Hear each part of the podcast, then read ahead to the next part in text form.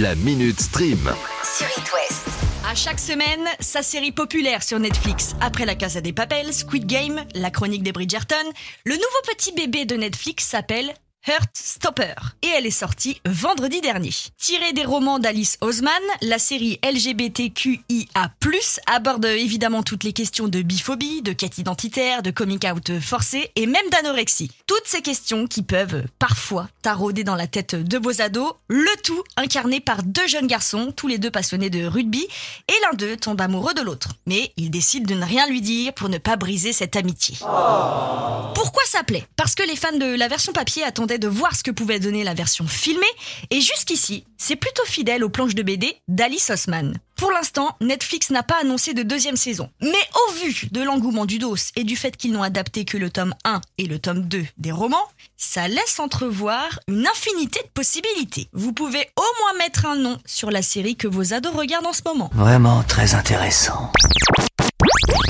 Toujours dans les séries, c'est justement l'une des séries événements de ce printemps 2022 qui est disponible dès aujourd'hui sur Canal+, la série Halo. Allô, j'écoute. Elle est dérivée des jeux vidéo du même nom qui datent de 2001, donc autant vous dire que les fans seront et sont, à l'heure où je vous parle, au rendez-vous. Ce que je peux déjà vous dire, c'est qu'une deuxième saison vient d'être commandée, donc c'est que ça a plu outre-Atlantique. Ça parle de quoi? Comme dans les jeux, on est plongé dans le 26e siècle en plein cœur d'une guerre intergalactique contre une menace extraterrestre. E.T. y a qui au casting Pablo Schreiber, qu'on a pu croiser dans le rôle du surveillant Mendes dans Orange is the New Black, Natasha McKellon, connue sous le nom de Sylvia dans le Truman Show avec Jim Carrey, et pour finir, Charlie Murphy qui a fait The Last Kingdom et la dernière saison de Peaky Blinders. Là où les fans vont être contents, c'est que pour la voix française du personnage principal, le Major John 117, on retrouve David Kruger, la voix officielle depuis 2001. Bon bah c'est bon, hein, je crois qu'on a fait le tour, vous êtes au courant de tout vous pouvez entamer votre aventure dès maintenant sur Canal+. Vous en avez encore beaucoup du sensationnel comme ça? Tout le monde l'attend au pied levé depuis 2019, la quatrième saison de Stranger Things. Elle a été annoncée il y a maintenant euh, deux semaines et pour rappel, la première partie sera dévoilée le 27 mai et la deuxième le 11 juillet. Ce temps d'attente entre la saison 3 et cette quatrième saison est dû notamment à la pandémie, bien sûr, mais aussi aux quelques déboires qu'ont connus certains acteurs. Alors là, n'importe quoi. Et le coût de cette nouvelle saison a fuité il y a quelques jours. Accrochez-vous. Chaque épisode coûte 30 millions de dollars. Ah C'est du jamais vu pour une série et c'est deux fois plus que Game of Thrones qui coûtait déjà 15 millions de dollars par épisode. Autant vous dire qu'il faut s'attendre à du très très très gros spectacle pour cette saison. Netflix a tout misé là-dessus. Au détriment d'autres projets d'ailleurs qui vont être retardés. C'est pas possible. Vous en avez marre de voir Top Chef? Alors à la rentrée, vous pourrez migrer sur France 2 pour retrouver le programme Masterchef. Il y a quelques mois, on apprenait que France Télévisions piquait le concept à TF1 pour l'adapter. Sale voleur.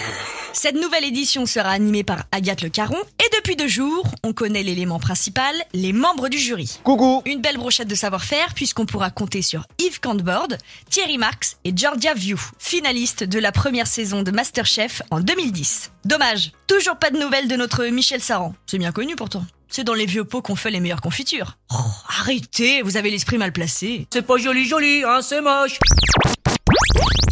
Aujourd'hui, c'est le dernier jour du CinemaCon qui se tient à Las Vegas. Événement qui permet à l'industrie du cinéma de donner envie avec des séances de films en avant-première, des conférences de gros industriels ou encore des annonces surprenantes. Qu'est-ce qu'il dit? C'est le cas notamment pour euh, Sony qui n'a pas lésiné sur les moyens en annonçant des titres et des suites de films très attendus. Ouvrez grand vos oreilles au programme Ghostbuster 4, encore un autre Spider-Man du nom de Spider-Man Beyond the Spider-Verse pour 2024 et Venom 3 dont la confirmation était très attendue et un Tom Hardy toujours présent. Ça, c'est pour les suites. Mais si ça ne s'arrêtait qu'à ça, attendez-vous aussi à El Muerto, un spin-off des Spider-Man, et pour compléter le tout, les images du prochain film Bullet Train avec Brad Pitt, Sandra Bullock et Bad Bunny, prévues au mois de juillet, ont été dévoilées. Quoi, c'est tout?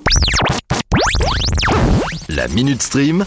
À retrouver en podcast sur itwest.com et sur toutes les plateformes.